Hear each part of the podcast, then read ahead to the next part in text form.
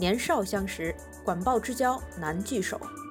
隔屏夜谈，情谊更随岁月稠。佛系聊天，各抒己见，话题随意，紧随热点。每周六晚，不妨放松心情，听我们三个碎碎念。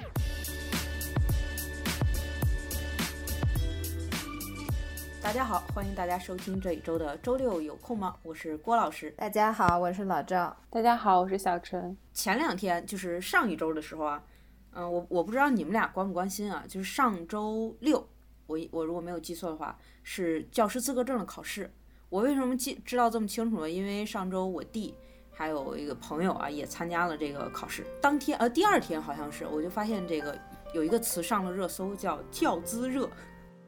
然后我是万万没有想到，一个教资考试现在竟然已经能热门到了上了微博热搜，嗯，我是很震惊啊。所以这周就是也想聊聊这个事儿，嗯，因为我记得我之前就是考教师资格证的时候是被家里逼着考的，就很多大大家可能听到这儿都会特别诧异，郭老师竟然不是一个全心全意热爱这个行业的人。你们校长能听见吗？这段能播吗？嗯，校长应该很忙，没有时间听。校长校长明天找我说：“小郭来，我们来谈谈心。”也是因为家里边人，嗯，有有干这个行业的，所以当时就说：“哎，你考一个这样的证，万一以后用得到呢，对不对？”嗯。然后我是特别抗拒，我就觉得我这辈子我干什么也打死也不可能当老师，专业也不相关，然后我也不不喜欢这个东西，而且 印象中我小时候特别怕老师。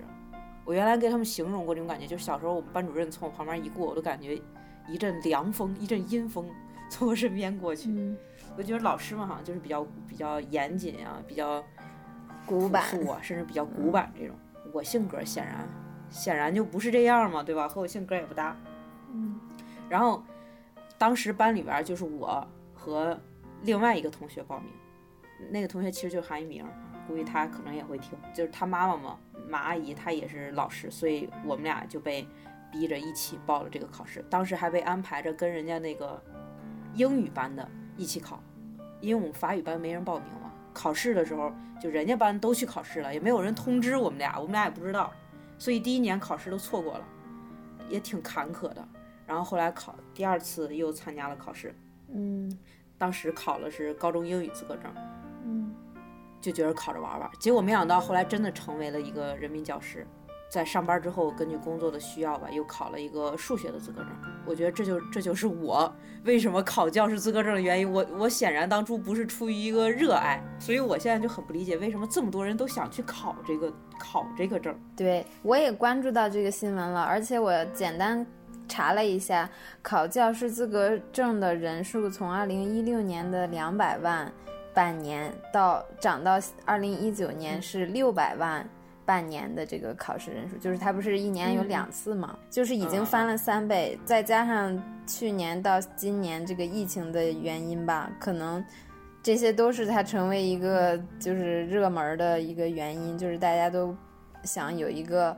嗯，就是二手准备吧，谁知道以后会干什么呢？也多一个证就多一个出路嘛。而且不光是教师资格证，还有很多别的证。我看我同学也有在晒的，就是像金融领域的，还是什么设计建，就是建筑设计领域的，也都在考证。有的就是通过考证去转行的，可能觉得现在这个行业前景不好，然后就就就管这个叫就是什么上岸呀之类的。嗯，都有考上了，考上了才叫上岸，是 考不上，考不上就是深水区的挣扎。对，考不上继续挣扎。嗯，其实就是像你说的，这两年，呃，不是一直以来，其实这个考证，考各种证，就是就是大学生里边可能比较热门的一个事儿吧。因为你们俩可能一直都是就是专业性比较强那种，不太了解我们这些普通大学里面的学生。还是挺热衷于考这个东西的。我当时也考，你当时也考我我还考过 CAD 证呢，就是用 CAD 软件画图的那种证。嚯！因为我们学科也用。你当时考它目的是啥？好像那个好像大家都考，就是你学这门课，然后最后就都去考这么一个证。我也不知道目的是啥。其实就和我当年考教师资格证意思差不多。万一以后用到了呢？这种，对吧？或者就是大家都在考，不如我也考一个试试那种。还有就是你刚才说到跟这个疫情期间也有关系，嗯，对吧？就是大家好像更多的年轻人似乎真的是想要一个比较稳定的、比较比较比较踏实一点的工作。你像以前可能说到这种呃稳定的工作啊，比如说体制内，就是父母比较看好的工作。然后之前我记得知乎上还有微博上讨论过一个话题，就是什么样的工作在父母眼中是最好的？就很多什么设计师啊，很多什么什么高端的什么什么什么行业啊，可能父母都他们不了解，然后他们也看不进去眼儿。然后有人就回答说，在我爸妈眼里，正经的工作只有三个，就是老师、医生、公务员。嗯，除了这三个之外，其他的都是都都是不务正业。就尤其是在相亲行业里边，这三个绝对是最抢手的那种。虽然我也没有从中得到什么红利，但是据说这这这三个是比较，这三个职业是比较吃香的，被长辈看好的。嗯然后就是，嗯，你看现在疫情之后不稳定，就是很多年轻人也不想折腾了嘛。我身边啊，很多朋友刚才说到了，你你比如严卓，他就被我劝的，今年报考了教师资格证。哦，他他自己其实那天都说，哎，可能就是一时脑热，或者之前有一阵儿工作不顺心啊，啊，觉得现在外贸上也不好干呀、等等等等一些原因吧。然后又看着我每天生活的美滋滋的，他就觉着啊，要不然我也考个证吧。或者有的朋友家的孩子呀，大学快毕业了，就说，哎，这两年老师好不好干呀？你们学校还要不要人啊？要不让他考个证吧。好多都是这样。我记得有一次和小陈聊天儿，我当时都不知道他是开玩笑的还是认真的。他当时问我说：“郭老师，教师资格证好不好考？我以后去高中当个老师也不错。”你是认真的吗？哦，对，我是认真的呀，因为我我其实在，对对，因为其实嗯我这几年带了很多高中生和本科生的科研项目跟毕设，所以我基本上大部分的教别的人的工作都是跟那种 二十岁以下的或二十二岁以下的人打交道。然后我还带了，真的带了挺多高中生的，嗯很多批，然后包括什么大一大二的学生那种的。我觉得这个过程，在我看来其实还是嗯可以的。就是教我觉得教教师资格证对于我来说不太是一个就是那种嗯退而求其次的选择，而是它一直在我的那个考虑的 list 里面。因为其实你做科研也要带学生嘛，嗯就是这个你当老师，不管是当哪个阶段的老师，我觉得都是老师。然后我也体会过那种教学生的那种状态，虽然说是科研项目类的，不是真的上课的那种，我觉得带他们这个过程还是可以的吧。就是我当时问你的时候，我考虑的可能也不完全是要做那种做上课的，我也在想说，以我之前的经历，我可不可以做那种，嗯，还是偏带这种那个什么大创项目的那种老师。带哎，你可以当那种什么带竞赛队儿啊，或者是带一些什么，不是有一些实践项目吗？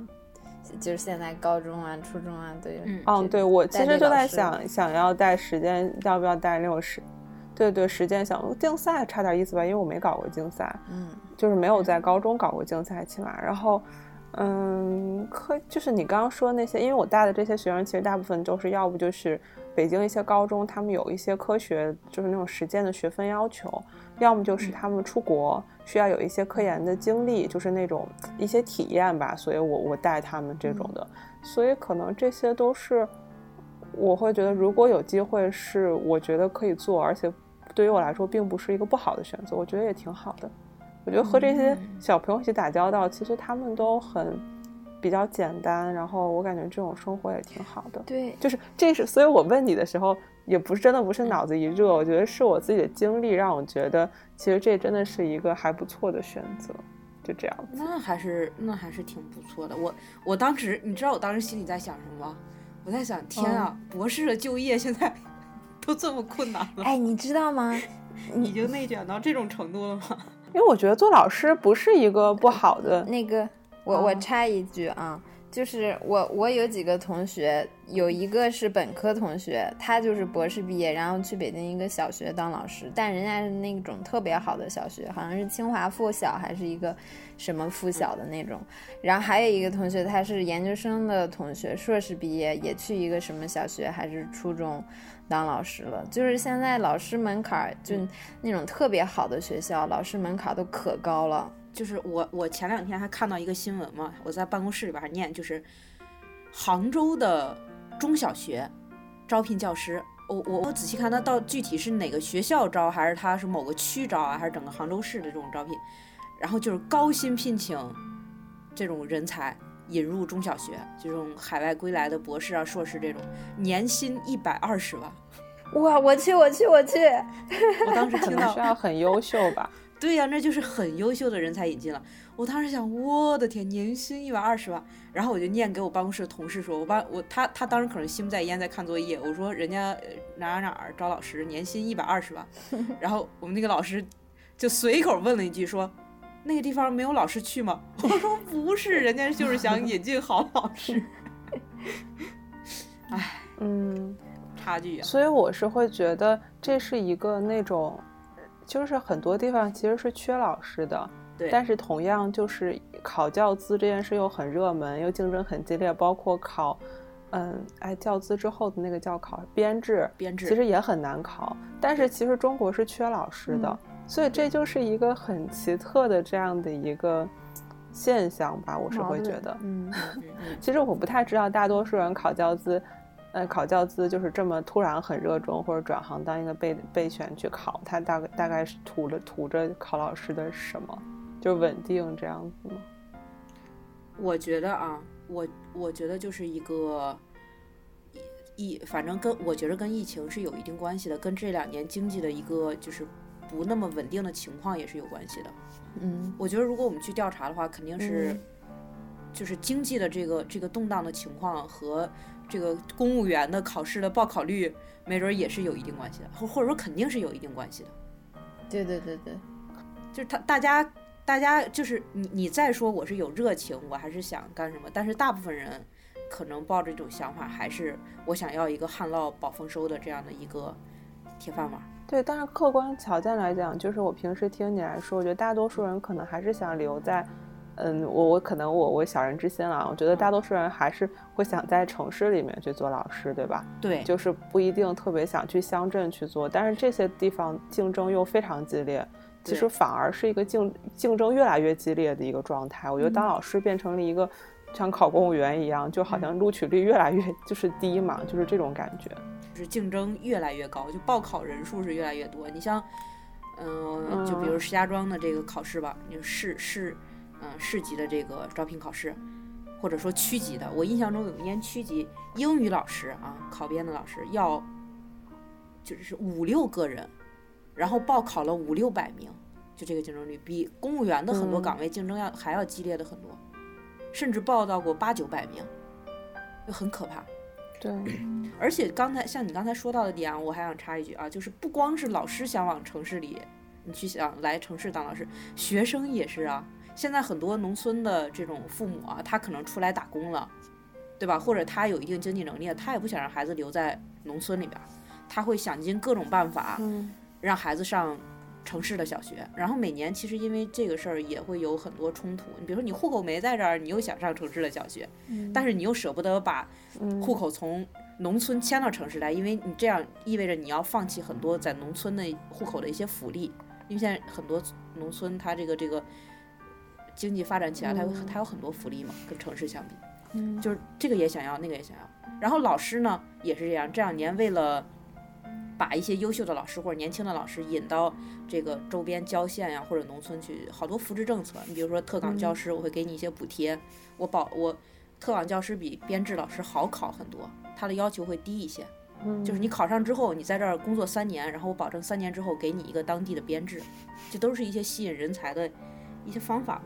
嗯，对，但是还是去的人很有限，对吧？大家肯定还是想，嗯，就是借粮要旱涝保收嘛，对吧？肯定是想要一个好的、好一点，自己心里好一点的结果。我觉得就像刚刚，嗯，就是说的，大家都很想考教资，肯定是看中了他很多很优势的一面嘛，对吧？嗯就包括稳定啊，包括假期啊，对吧？包括社会地位很高呀、当老师，对吧？大家都非常的尊重。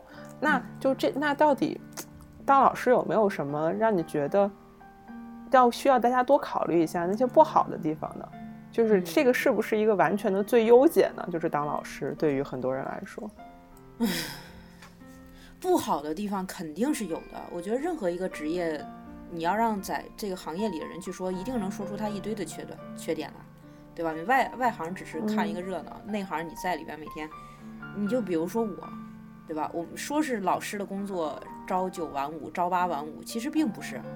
嗯，我只是一个小学老师，我可能嗯每天早晨六点多就要起床，然后可能七点就要出门，因为我在七点半左右就得到了学校，学生可能就要开始上早读啊，或者什么什么一些。嗯如果是初中甚至高中老师，可能需要更早，因为有的学校要求学生六学生六点半就到校了。嗯你说老师他得多早，嗯，对吧？首先时你家还住得近，然后然后比如说嗯到晚上还有晚自习，这都不说，这是时间上。再一个就是老师的这个付出和其他行业相比的话，就是你没有办法用一个工作量来衡量。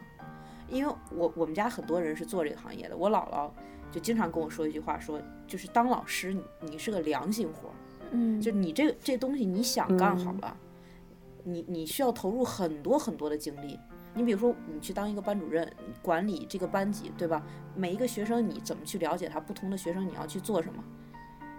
要做的很多很多。你的课你想给学生讲到一个什么程度？你对他的作业、他的学习，你负责到一个什么程度？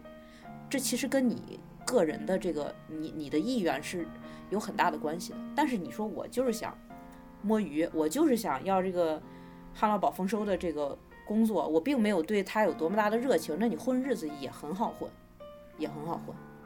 还有就是，你像这两年师生不是师生，就是这个这叫什么家校矛盾很多，嗯出现过多少爆出来的新闻？就是你比如说，老师什么虐待学生了，然后被家长投诉了，对吧？然后学学生之间闹矛盾了，然后家长家长去学校就是把什么其他学生捅伤了，把老师捅伤了，等等等等这样的事情，就是各种问题层出不穷。小学有小学的这些矛盾纠纷，小孩子之间还稍好一点。我闹矛盾了，无非啊你踩我脚了，我挤你手了，什么他动我东西了这种。我有同事之前是在初中、高中的工作，他说初中生、高中生真的如果闹矛盾，有可能动刀子的，离校出走了，你闹不住他。哦对，就是你你你相对别的行业来说，我这个东西我没有做成功，我你骂我一顿好了，我丢了工作好了，但是 老师有的时候真的承担的是，就是一份怎么说啊，生命生命的责任吧，真的搞不好，嗯。人家说人类灵魂的工程师，搞不好就对这个孩子精神上造成了什么不可不可弥补的损失，对吧？甚至生命上造成危险。嗯。很多很多，很多很多。所以说，你刚才说到了一个最优解，我觉着真的不存在一个什么最优解。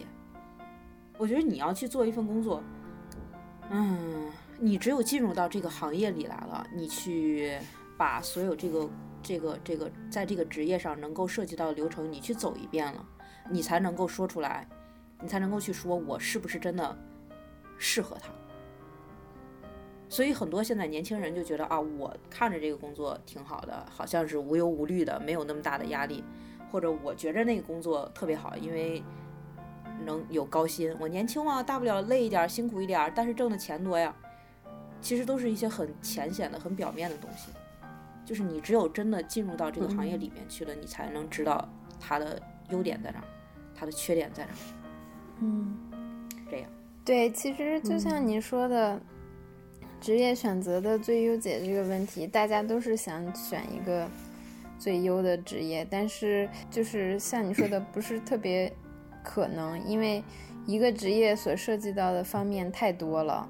就比如说收入啊、稳定性呀、还有社会的认可度，呃，上升空间，还有你的家庭需要。有的人他就是家庭主妇，这就是他的职业，因为他孩子或者是他的这个家人的发展就需要他做这样的职业。所以说很难说哪一个职业就是最优，只能说哪一个职业职业是最适合你的，或者是你干的觉得是最有满足感的。我觉得这个是一个，就是一个最优的。就比如说你是老师，那你可能就是比较稳定。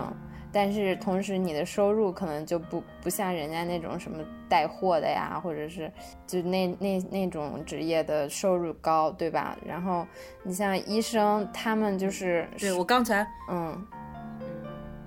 我我我要插一句，刚才我还没有说到的，当老师最大的缺点就是挣的少呀。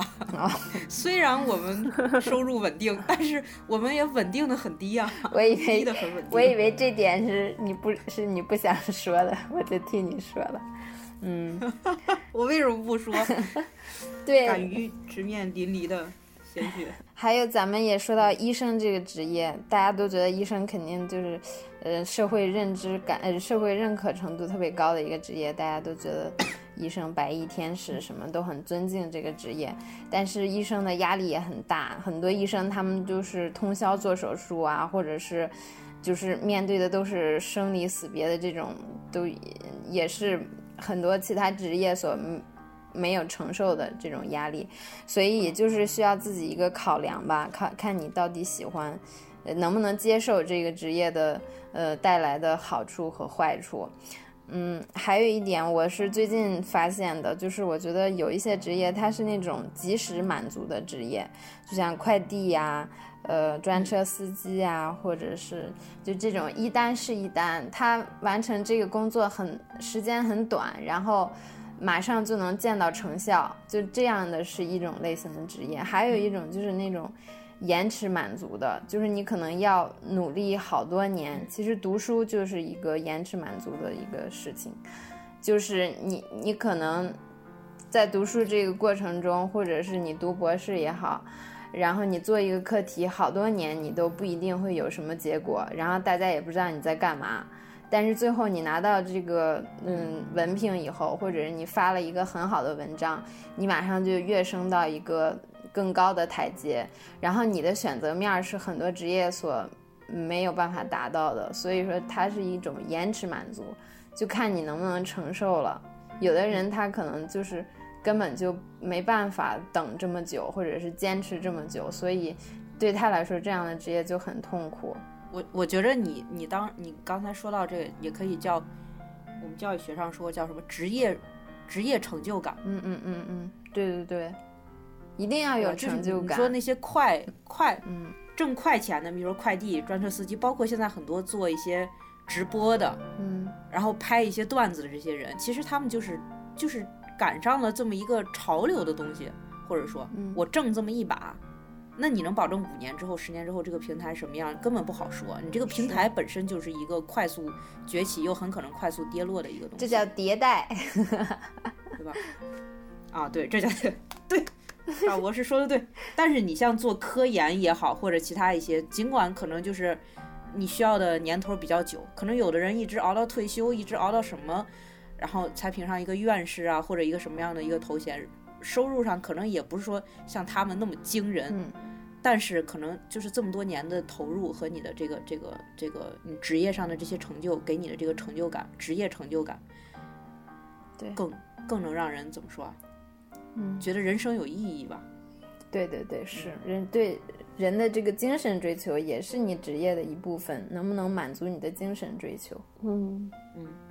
其实我的经历就是，我看我周围的人的话，我会觉得大家就很不一样吧。其实我的感受跟老赵很像，就是我能感觉到，就是因为我也会带一些学生嘛，有的同学他们是一定会需要那种不断的正反馈的，就他们需要不断的快速的能达到成就感，他们才能坚持，否则的话他们是坚持不下去的。而有的人就是很期待是每天很有挑战的工作，可能他就不太在意这种。啊，我到底有没有做成？他会觉得不断挑战的过程，其实就他来说就很有满足感。我觉得就是每个人很不一样吧。我的角度话，我就会觉得，其实学生时代他们就应该多去尝试，就做不一样的事情。然后比如说你在不同的团队里面去担任不一样的角色，就你来看你自己到底是喜欢去当一个领导者，还是去当一个跟随者，其实是不一样的。但这些东西只有你做了才能知道。就比如说，先不说职业选择，对于很多大学同学来说，读不读研这件事情，读不读博，其实都是一个很重要的选择。很多人其实没有想好，就觉得，哎，别人考研，我也考研。其实不光教资热，其实这跟教资热差不多，就是考研热嘛，还有对吧？这两年，对，就是说，那不管不知道，我也不知道喜不喜欢，那我就先去考吧，对吧？不管是资格证也好，还是考试也好，但。资格证你还可以选择不当老师，但是考完研，如果你考上了，很多人还是会去做的。然后可能去了之后发现，哎，这个这可能跟我想象的生活完全不一样，然后非常痛苦的过三年，然后毕业。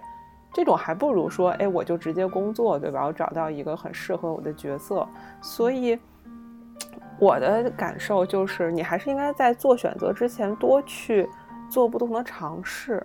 然后你能知道，哎，我我到底是一个像老赵说的是及时满足，必须要需要及时满足的人，还是说我是可以，嗯，长时间忍耐的人，还是说我就是要做那种不断新的事物，还是说我是一个害怕失败的人，我更更适合去做那种一成不变稳妥的工作？我觉得全都是不一样的，就这些东西，就是不是一个想当然或者是听别人的，就一定要去自己去体会。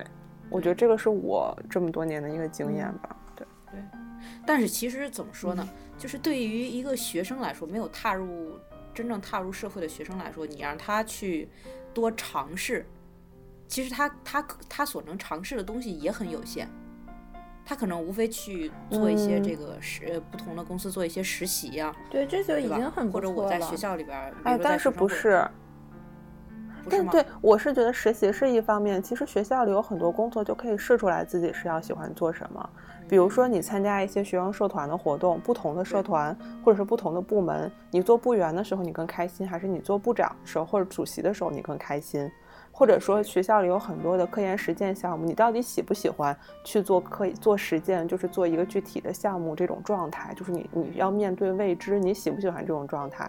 或者说有的时候我们要去给老师帮忙去整理一些材料，你愿不愿意做这些枯燥的工作？我觉得其实这些都是。尝试，或者说甚至不用帮老师做工作，你愿不愿意写实验报告？就是那种很枯燥的，就抄抄东西的这种工作，这种作业，你到底喜欢喜不喜欢做这种？还是说喜欢做那种很有挑战性的那种新的论文的那，就是写写论文报告的那种？我觉得这些其实都是一些尝试和选择，它不用我们要做很多很多职业，但是做不同的事情的时候，我觉得是要多考虑自己的状态，不要就是。呃，我哎，我就这个作业，我就做这个作业吧。然后其实要考虑一下自己的你当时的时候的那种心理状态是什么样子。其实这些都可以帮助我们未来做很多选择。嗯嗯，对。嗯，所以说你想要一下，你想要一下子去找去，就像解题一样，去找到一个啊，这就是你你这种人人生最好的最好的一个方式，这就是你这种性格的人最适合方式。你水瓶座你就适合什么什么什么工作，其实都是不可能的，对吧？嗯，都是不可能的。所以我你们俩的观点，我当然也同意。我觉得就是在你的能力和就是时间允许的范围之内。真的就是就是得去多尝试，没有其他的办法。你刚才可能所说的就是在踏出校门之前，啊，我可能决定我去考研，还是去工作。我去工作，我选择什么样的工作，这是在没有踏进社会之前可以做的尝试。那你踏出社会之后，假如你现在就面临我要就业了，一样的也去尝试。而且这个尝试，我觉得啊，以我的经验来说，可能我也没有那么多就业经验，因为我我我当时毕业之后，并没有直接来学校。我当时投简历投到了一个很小的一个小的这种，呃外贸的公司吧，也是在石家庄。嗯，我现在甚至都忘了他是主要做什么业务的了，因为我在那儿只待了一天。我当时就想试试嘛，对吧？投了，没想到人家要我了，就让我通知我去面试了。那面试了之后聊了聊，竟然就是让我第二天就上班了。嗯，但是就这一天的时间，我就觉得我不适合这个地方。嗯，为什么？那个办公室吧。大概有六七个人，然后他都是那种格格子间嘛，就大家坐在那儿。他告诉我说啊，咱咱们公司有一些关于法语的这个业务啊，如果有外边有有这个什么单子呀，或者有这个嗯法跟跟什么，他们主要是和非洲那边，如果来谈业务啊，你可能要做一些翻译的工作啊。平常没有什么事儿，这都是一些公司一些资料跟法语有关的，你没事儿可以看看。我说好好好，我就看一天，你知道吗？就没有事儿。就没有人他说，哎，你小郭你去干个这个，小郭你就没有事儿。然后大家也都是坐在那儿没有动，除了早晨去了开了个晨会，好像是，全都去开会，其他时间就是坐在这儿。我也不知道他们在忙什么，反正我也没有啥可忙的。哦，然后我后边是一个阿拉伯语翻译的小姑娘，她全天也都安静的坐在那里看电脑，反正我是瞎看，她就很认真的在看。我就问她，我说你来这公司多长时间了？她说有一年多了吧。我说嗯，你见过阿拉伯人吗？他说 没有。我心说你来了一年了，你还没有那个什么，就是真正的把你的这个专业的能力施展出来呢。然后没有问这么深入啊，我当时就嗯，这个地方不适合我。首先我的专业没有用武之地，第二太压抑了。我这么爱说的一个人，一天坐在这儿没有动也没有说话，不适合。然后后来阴差阳错的吧，就去了学校。所以我觉得，嗯，我现在回想啊，如果我有机会的话，我会去做更多的尝试。我会在来学校之前做，再再去试试其他的一些行业。我觉得你。你没有进去的时候，你总是想啊，我学法语专业的，我去这公司很适合我呀，这个岗位不就是为我量身定做的吗？然后你进去之后，你才会发现你可能会面对哪些困难。嗯嗯，其实有有点就类似于什么呀？我觉得就像我我们仨做这个节目一样，我们这也算是一个播客了，对吧？算是播客吧。其实我做咱们这节目之前，我就觉得这有什么难的？天天在。电台上听人别人的节目，不就是聊天吗？不就是把自己的想法说出来吗？对吧？我表达欲这么强，有什么难的呀？然后录聊天、录音、播出，然后大家点赞、评论，流程就是这样嘛。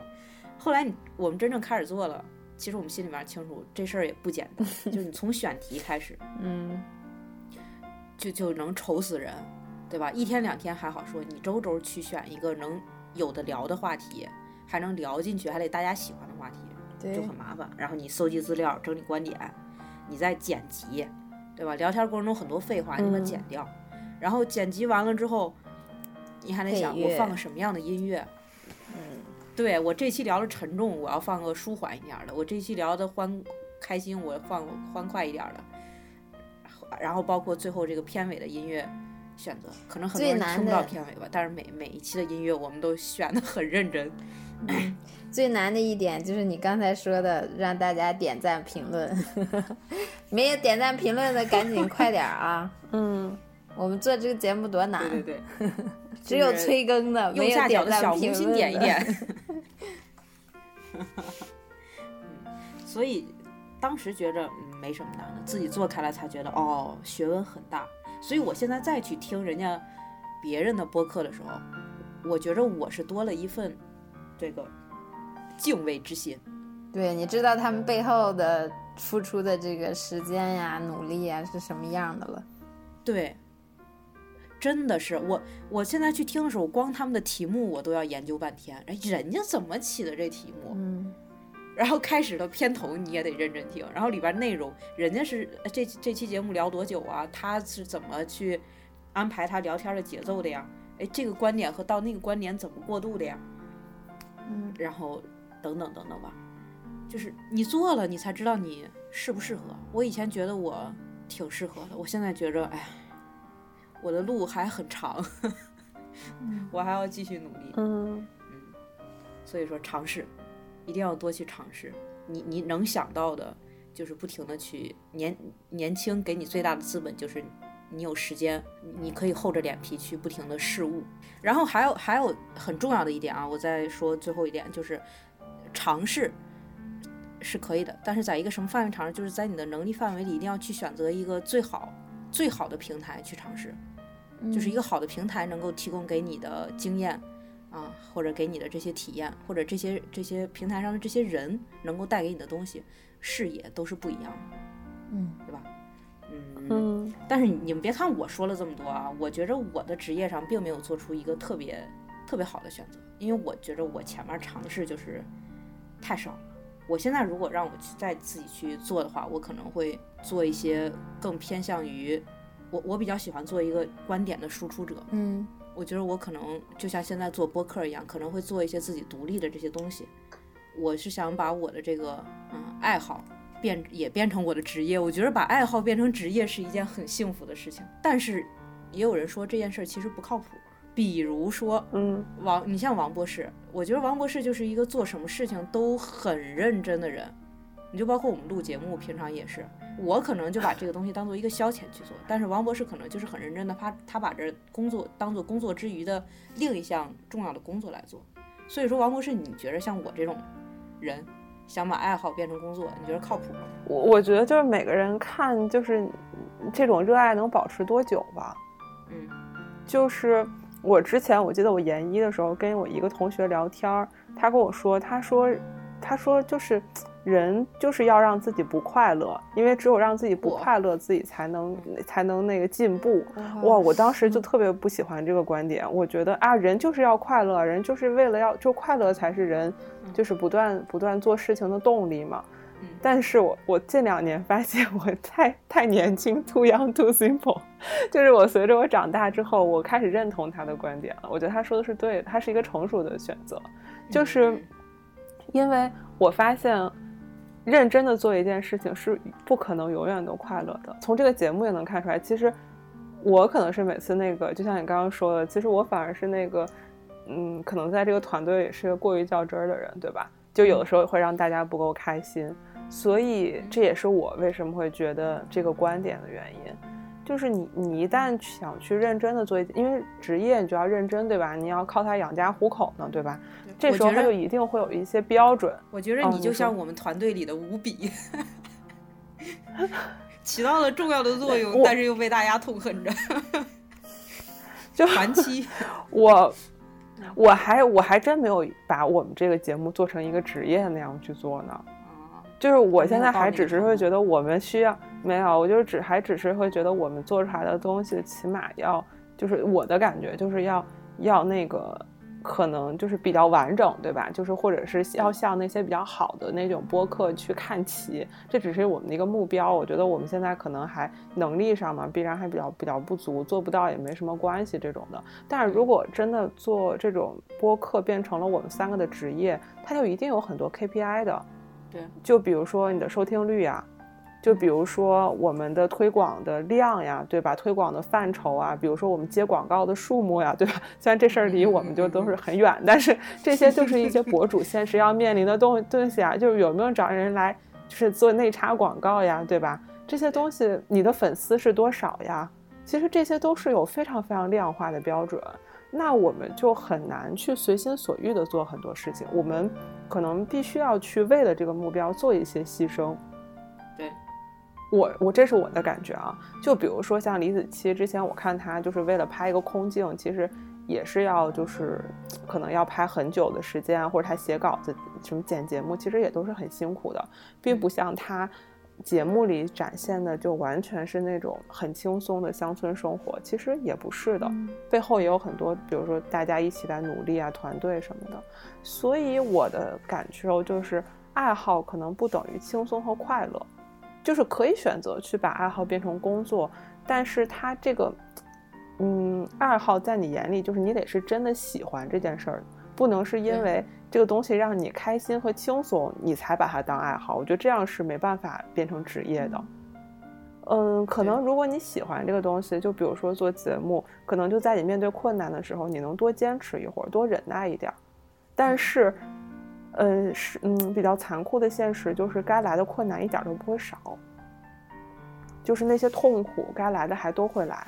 嗯所以我觉得可能大家在考虑把爱好变成工作这件事情的时候，不要把它想得太美好，就不要觉得这个是我的爱好之后就一帆风顺了，是不会的。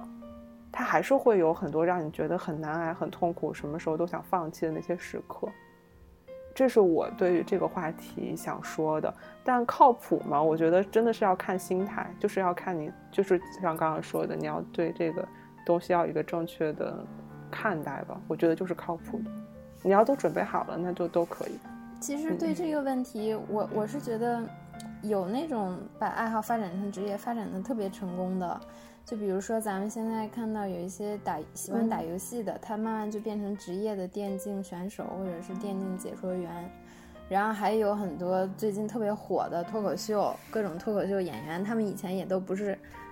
都有自己的本职工作，然后因为特别喜欢脱口秀，就把脱口秀发展成自己的爱好了，不是就发展成自己的职业了。就是有那种能干的特别好的，但是也有那种我也看到过，就是有的人他们说特别喜欢打游戏，最后也去了一个游戏公司去做一些游戏相关的职业，什么开发设计啊什么的。但是去了以后发现好像又根本就不是那么喜欢，也有这样的。所以我觉得这个还是分人，而且我挺同意刚才王博士说的，就是就是这个爱好一旦变成一个职业以后，他就。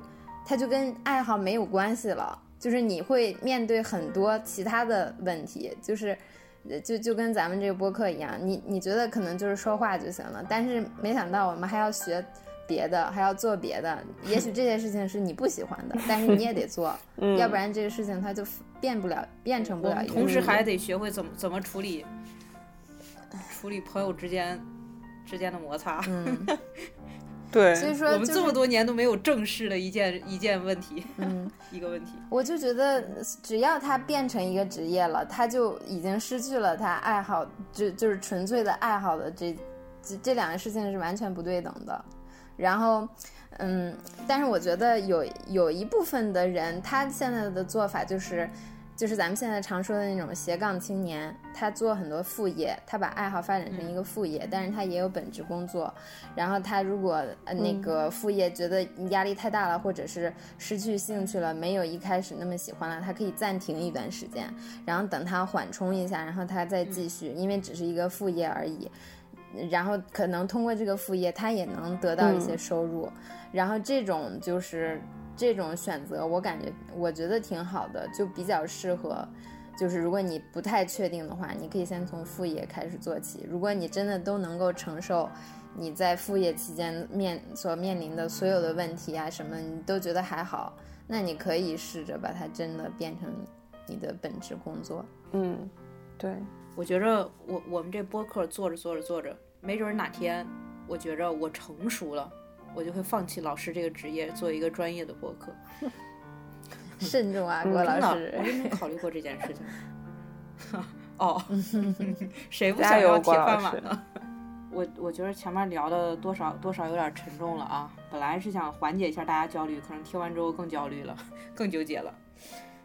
聊点轻松的。最后，那天看到了一个话题，也是经常有人问的啊：如果全世界的所有职业。薪酬都相同，嗯，那么你想选择一份什么样的工作？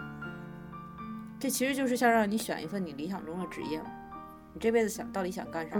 不不去考虑吃挣多挣少，吃多吃吃吃不吃得饱，温饱问题不用考虑了。嗯，想干啥？社会主呃那个什么共产主义是吧？对，那那我就觉得可以，如果是。挣的什么都充裕的话，又是铁饭碗，那我就可以继续做我现在这个工作，就是搞科研。因为搞科研最大的问题就是你永远要找找职位，就是比如说博博士毕业了找博士后，博士后毕业了找教职，教职完了以后又什么五年一审、九年一审的那种，你必须要永远找钱，对你必须得永远一直往上钻，就是拼命达成那些。审审核呀什么的，你才能保住你这个搞科研的滋味呃资格。所以说，如果不用考虑挣钱呀什么这些附加条件的话，那那就是最好的一个现状吧。就是对科学家来说，如果这些都不用考虑的话，钱管够，那那就放开了去搞科研，或者是看来你是真的爱科研。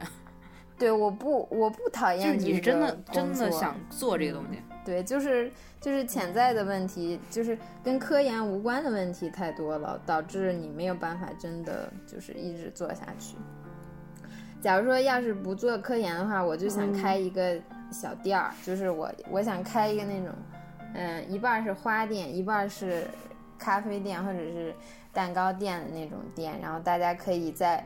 这边买了咖啡和蛋糕，然后去那边坐到花田，就是花呀、什么草呀，就是全都是绿植啊、花园呀，坐到那边去呃吃，然后还可以买一些花回家，想想就美。你这个还是有可能实现的，我觉得嗯这对啊可个愿望。等我退休了，攒一笔钱，然后退休了，我就可以弄。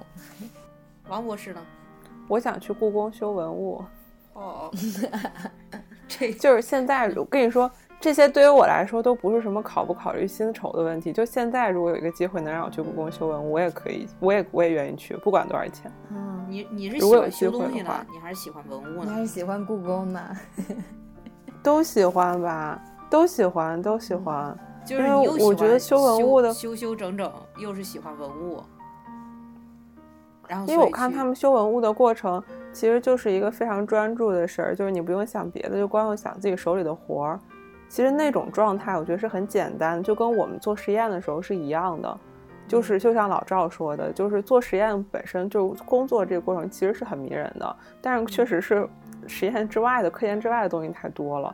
但是修文物的话，肯定它也有很多科研之外，但是这件事儿，我觉得就是你做的时候吧，你就不用想别的，你就光想，哎，我怎么把这个东西修好，或者补好，或者把它就是就是那种找一块合适的材料去做呀。我觉得这个过程就是跟东西打交道，就比较简单吧，就是我嗯很想做的。然后故宫也喜欢，文物也喜简单欢又专，历史也喜欢，嗯什么都喜欢。对对对。对，如果有机会做的话，我现在就都很想去。你不考虑投一下简历吗？去故宫里。我专业不合适，嗯我专业不行，就是 你现在吧，就是那种专业不合适，嗯，嗯，你你们之前做什么材料的，什么什么三 D 的东烧东西砖啊、不能在但人家要招材料，嗯但关键是人家要是我要是本科去，或者或者后来还做这个方向还行，人家现在看你个物理学专业的，就跟后来跟人家不搭界了，肯定就是有那种专门做 X 光或者做什么无损探伤，有人就是硕士博士研究就专门做这个的，就那种就会更合适一些嘛。我后来做的这些都都跟文物不搭界了，可惜了。那郭老师呢就？是可惜了，可惜了。你我想干啥？你你们俩说的都太那个什么了，太有的唯美，有的那个什么的高大上的。我就特别简单，我从小的愿望，我小时候的愿望是开一个开一家书店。我小时候跟我妈说过，但是嗯，这两年我的想法变了，我不想开书店，我想开小卖部，还就是还种还小区里边的？社区里的。对对对对，因为小时候觉得去书店是最幸福的事儿，坐在那儿看书，然后要是有自己的书店，嗯，我就可以一天二十四小时坐在里边。嗯安安静静的。但是这，但是长大之后我性格变了，嗯我就想做一个那种还是社区里边的小卖部，就小超市那种的老板。嗯然后每天看着人来人往，大家都进来买点东西，然后和我瞎瞎瞎瞎打死两句，嗯，我觉得你挺适合的然后我就。掌握了这个小区的各种方方面面的这种细枝末节。嗯，到时候咱俩开到一块儿等到夏天的。时候，我就你开个超市，我开个花店不怕我加咖啡店，我从你那儿进货，不怕我拉低你的 level 吗？从你来进茶杯。我还没。说完呢，我说夏天的时候，我夏天的时候要往门口放一个那种刨冰机，嗯 你们小时候见过吗？刨刨冰的那个东西。啊，知道知道，嗯嗯嗯。然后，现在还有。然后就有小朋友围着，嗯一个大冰那种，嗯，对，然后我就坐在躺椅上，再弄个那种电扇。棉花糖机，肯定也一群小孩在那围着做棉花糖，对，就想过这种简单又快乐的生活啊。也有希望。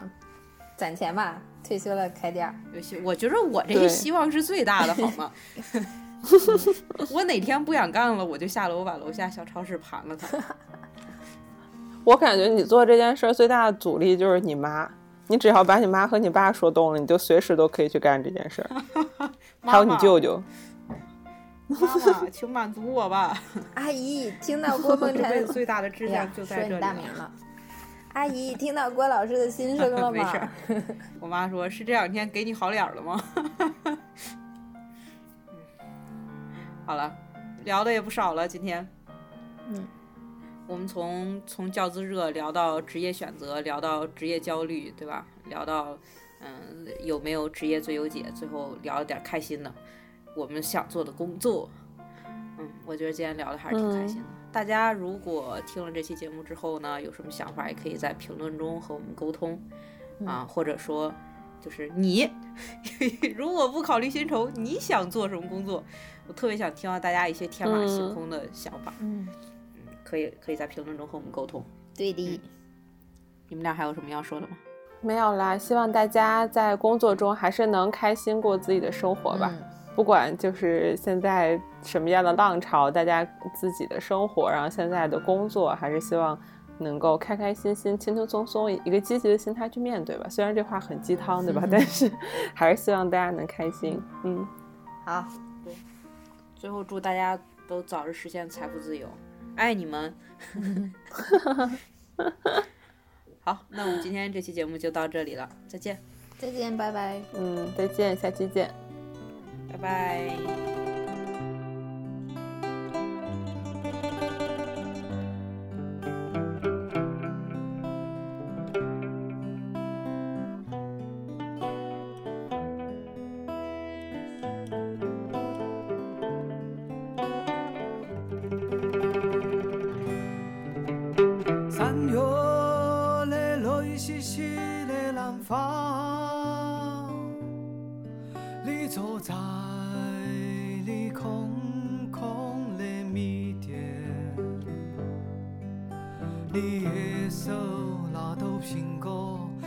手拿到，命运在寻找你自己。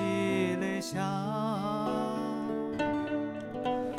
街上的人些匆匆忙忙，把眼睛。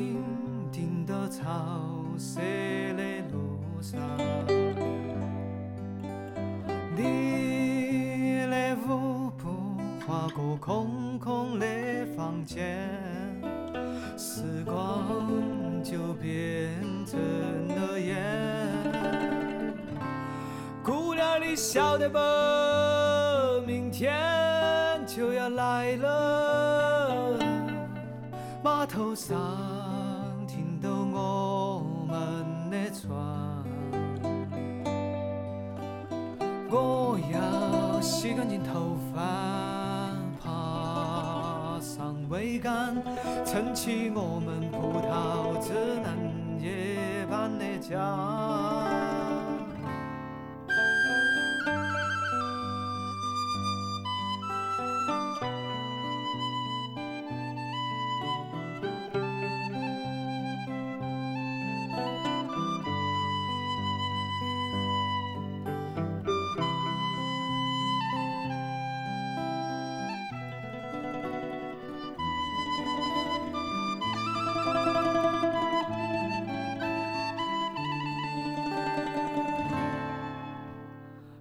上的人些匆匆忙忙，把眼睛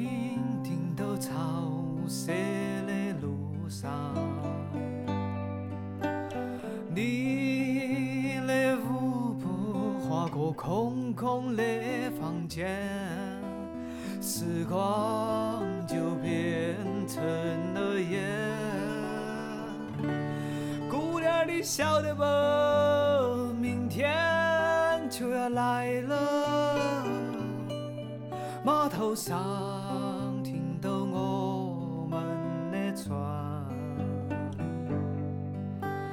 我要洗干净头发，爬上桅杆，撑起我们葡萄枝嫩叶般的家。